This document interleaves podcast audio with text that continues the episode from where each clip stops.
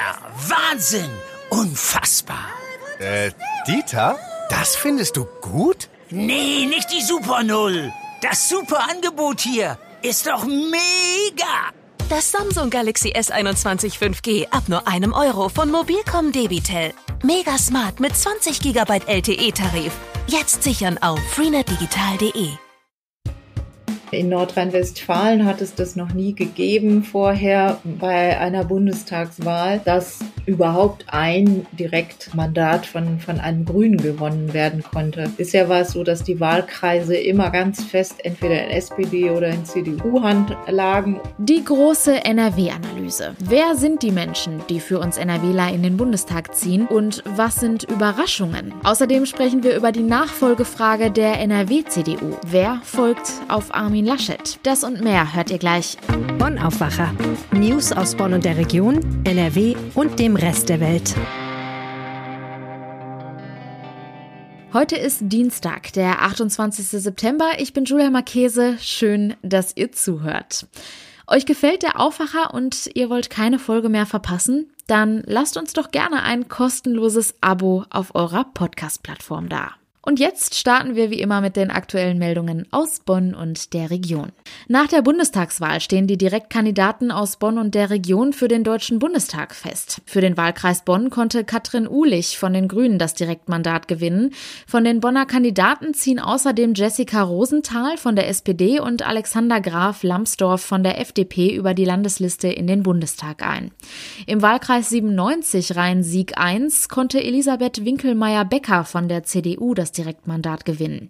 Über die Landesliste zieht Sebastian Hartmann von der SPD ein. Im Wahlkreis 98 Rhein-Sieg 2 gewann Norbert Röttgen von der CDU das Direktmandat. Über die Landesliste ziehen außerdem Nicole Westig von der FDP und Roger Beckkamp für die AfD in den Bundestag ein. Im Wahlkreis Ahrweiler entfielen 34,3 Prozent auf CDU-Bewerberin Mechthild Heil, womit sie sich einen Platz im Bundestag sichert. Für den Wahlkreis Neuwied-Altenkirchen gewann Erwin Rüddel zum vierten Mal das Direktmandat. Der CDU-Mann kam auf 31,9 Prozent der Erststimmen. Über die Landesliste ziehen außerdem Martin Diedenhofen für die SPD, Sandra Weser für die FDP und Andreas Bleck für die AfD in den Bundestag ein.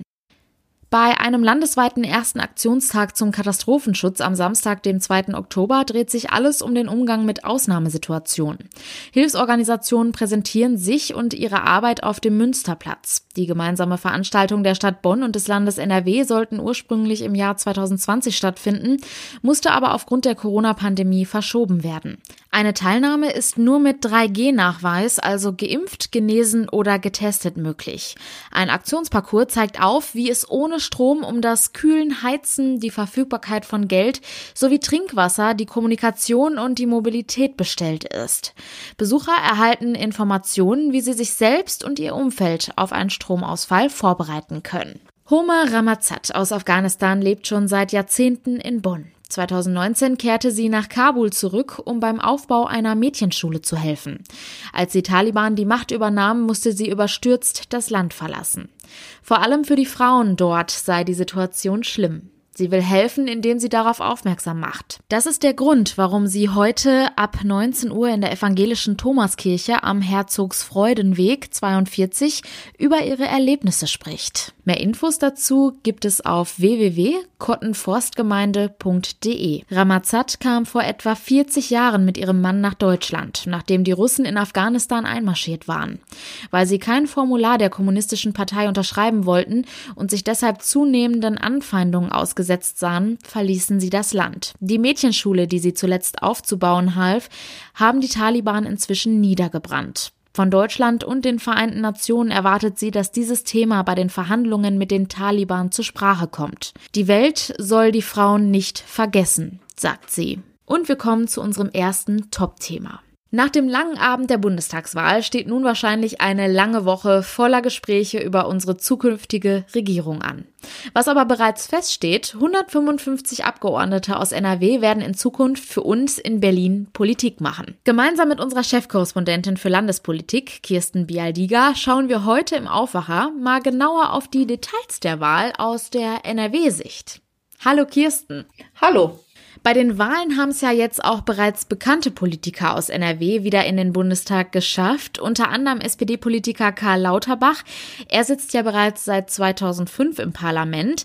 Für den Wahlkreis Leverkusen Köln 4 gewann er jetzt mit 45,6 Prozent ein Direktmandat. Das kam jetzt aber nicht unbedingt überraschend, oder? Doch, ein wenig schon. Also ähm, zu Beginn des Wahlkampfs, er hatte ja auch eine prominente Gegnerin, nämlich Serap Güler, die Integrationsstaatssekretärin von der CDU. Ähm, der Wahlkreis von Lauterbach und auch Güler, das ist ein Wahlkreis im Kölner Norden beziehungsweise Leverkusener Süden.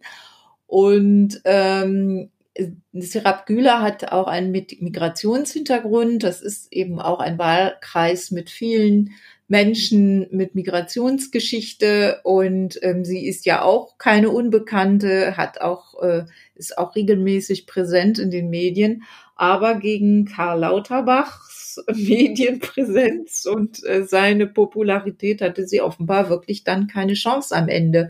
Also man hatte man hatte da eher zeitweise auch an ein Kopf an Kopf Rennen geglaubt, aber ähm, das ist nun ganz anders gekommen. Also 45,6 Prozent ist äh, wirklich eines der besten Ergebnisse, die die, äh, die ein Direktkandidat in Nordrhein-Westfalen dieses Mal überhaupt erzielt hat. Ebenfalls bekannt sind ja unter anderem die CDU-Politiker Friedrich Merz und Norbert Röttgen. Wie lief es denn für die beiden?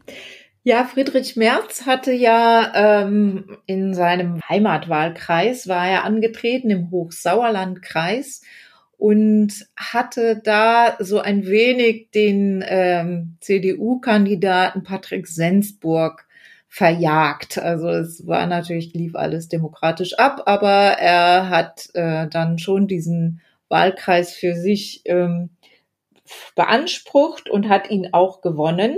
Aber interessant ist dabei, dass er nicht so gut abgeschnitten hat, wie eben dieser Patrick Sensburg beim letzten Mal. Er hat ihn gewonnen, Friedrich Merz, aber eben ein bisschen mit weniger Zuspruch als Patrick Sensburg. Ähm, ja, Norbert Röttgen hat auch ein bisschen federn lassen müssen, hat sechs Prozentpunkte verloren, aber seinen Wahlkreis im Königswinter gewonnen. Und ähm, dann sollten wir noch mal, was die CDU angeht, auf die Minister schauen. Wir haben ja ein paar Bundesminister aus Nordrhein-Westfalen. Das ist einmal Anja Karliczek, die Bildungsministerin, die im Kreis Steinfurt angetreten ist und ähm, den Kreis auch gewonnen hat, aber nur mit 34 Prozent. Äh, 2017 hatte sie noch 45 Prozent und auch Gesundheitsminister Jens Spahn aus dem Münsterland ähm, hat elf Prozentpunkte eingebüßt und landete am Ende noch bei 40 Prozent. Bleiben wir noch kurz bei den Menschen aus NRW, die in den Bundestag gewählt wurden. Und zwar waren das nur 49 Frauen und 106 Männer, also gut doppelt so viele. Und den höchsten Frauenanteil haben die Grünen.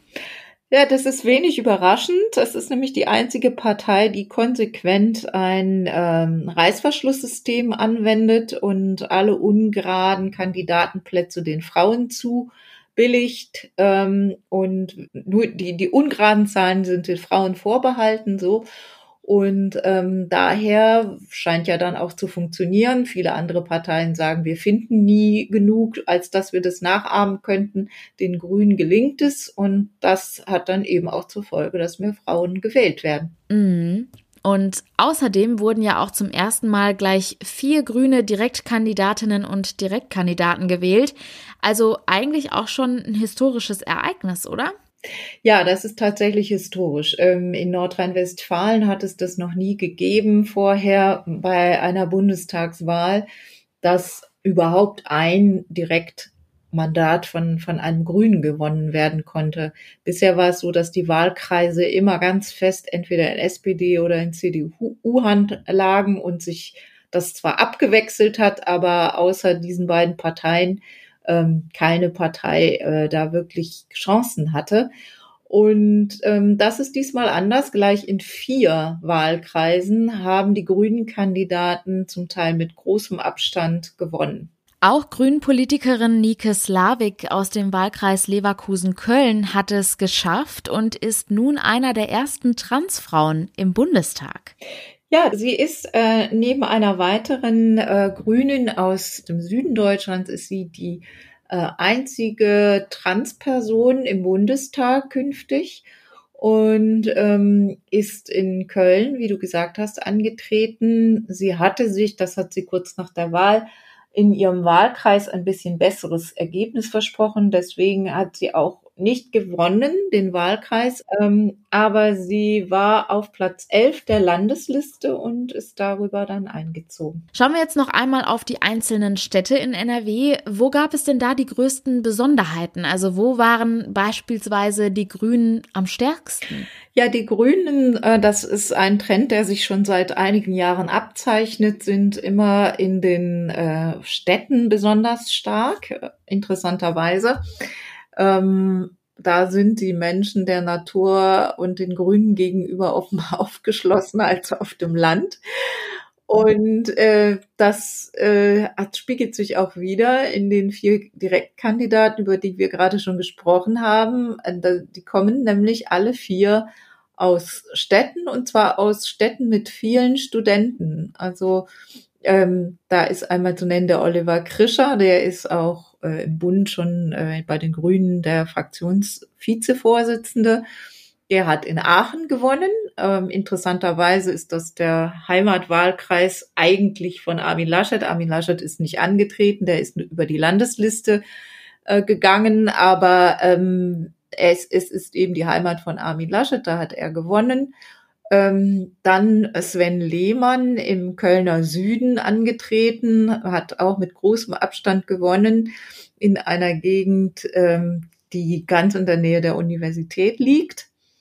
Und ähm, darüber hinaus zwei Frauen, Frau Schmeink aus Münster und in Bonn hat es äh, Kat Katrin Ulich geschafft und in Münster Maria Klein-Schmeink. Was lässt sich denn aus diesen Ergebnissen für die nächste Landtagswahl ableiten? Ja, das ist äh, je nachdem, welche Partei man da fragt, ähm, recht unterschiedlich. Die SPD sieht sich bestärkt natürlich und sieht jetzt Aufwind durch den Wahlsieg im Bund. Sie sind aber auch vorsichtig gleichzeitig und sagen, man kann das eben nicht eins zu eins übertragen. Jede Wahl hat ihre Besonderheiten. Äh, sie wissen auch, dass Olaf Scholz im Bund eben ein sehr starker Kandidat war und ähm, sicher auch einen großen Anteil an diesem Wahlerfolg der SPD hat. Trotzdem sagen sie, wir können eben auch vom Bund lernen und ähm, Wichtig ist Geschlossenheit. Ähm, das war ja in der SPD auch nicht immer so. Wichtig ist, klare Botschaften zu haben und klare Ziele. Und wenn es dann noch einen guten Kandidaten gibt, Sie haben ja mit äh, Thomas Kutschaty schon Ihren Spitzenkandidaten aufgestellt, dann sind Sie da ganz optimistisch. Ähm, die Grünen müssen sich noch ein bisschen sortieren. Da muss noch die Spitzenkandidatin oder der Spitzenkandidat gefunden werden. Ähm, auch da wird man jetzt in die Analyse gehen und schauen, was vielleicht, äh, welche Fehler im Bund man tunlichst vermeiden sollte in Nordrhein-Westfalen. Ich denke, Bücher werden die Grünen nicht schreiben in Nordrhein-Westfalen. Und äh, bei den anderen Parteien äh, geht jetzt eben auch dann die Fehleranalyse los. Über die Union ähm, wird in den nächsten Tagen ja noch mehr zu erzählen sein, je nachdem, wie die Nachfolgesuche ausgeht bei Armin Laschet. Und dann äh, haben wir noch die FDP.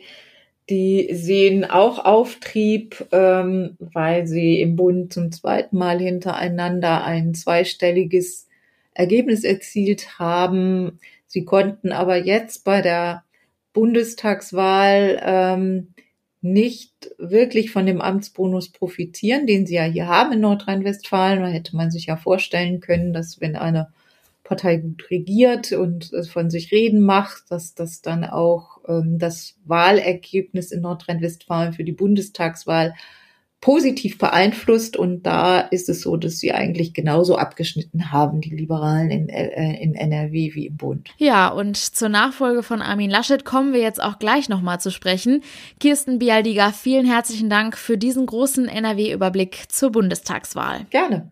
Armin Laschet soll zurücktreten. Das fordern zumindest die ersten CDU-Politiker nach dem schlechten Abschneiden der Union. Laschet solle daraus Konsequenzen ziehen und sein Amt als CDU-Chef abgeben. Das sagen zum Beispiel eine rheinland-pfälzische CDU-Landtagsabgeordnete und der hessische CDU-Landtagsfraktionschef. Und auch aus NRW kommt eine Forderung zum Rücktritt, bezogen auf Laschets Amt als NRW-Ministerpräsident. Das fordert nämlich der SPD-Parteichef Thomas Kutschaty. Er sagte gestern, Zitat, von diesem Ministerpräsidenten kann man in den nächsten Wochen nichts mehr erwarten. Zitat Ende. Dass sich die Zeit Armin Laschets als Ministerpräsident so oder so dem Ende zuneigt, darüber haben wir schon gestern im Aufwacher gesprochen. Armin Laschet zieht über die Landesliste in den Deutschen Bundestag ein. Heißt zeitlich, spätestens in einem Monat, wenn der Deutsche Bundestag zum ersten Mal zusammenkommt, muss er das Ministerpräsidentenamt abgegeben haben.